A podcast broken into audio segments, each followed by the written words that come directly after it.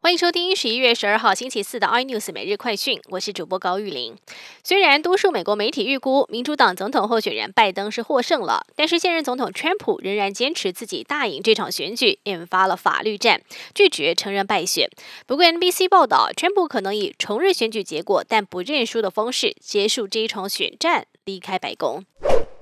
而美国白宫新主任人选，尽管目前仍然有争议，不过各国元首还是陆续送上贺电。英国首相强森同样向拜登祝贺，但是却被眼尖的网友发现，发送给拜登的贺电上印有“川普”字样的痕迹，怀疑可能是把预做的川普版贺电拿来修改，结果改图软体出糗，而闹了笑话。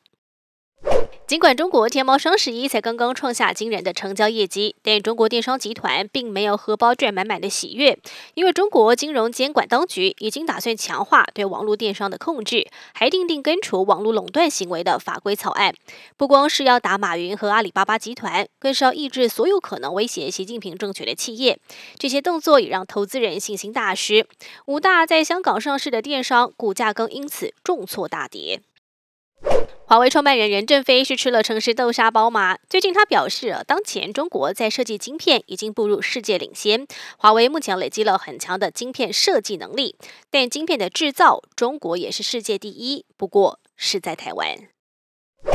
美国药厂辉瑞疫苗将出炉，消息公布当天，股价大涨。辉瑞 CEO 就在同一天卖了手中百分之六十的公司股票，大赚了五百六十万美元。虽然没有不法，但这个举动也引发了外界道德上的争议。怎么可以一边宣布好消息，另一边大赚股东钱呢？更多新闻内容，请锁定有线电视八十八 MOD 五零四 iNews 最正晚报，或上 YouTube 搜寻 Sunny iNews。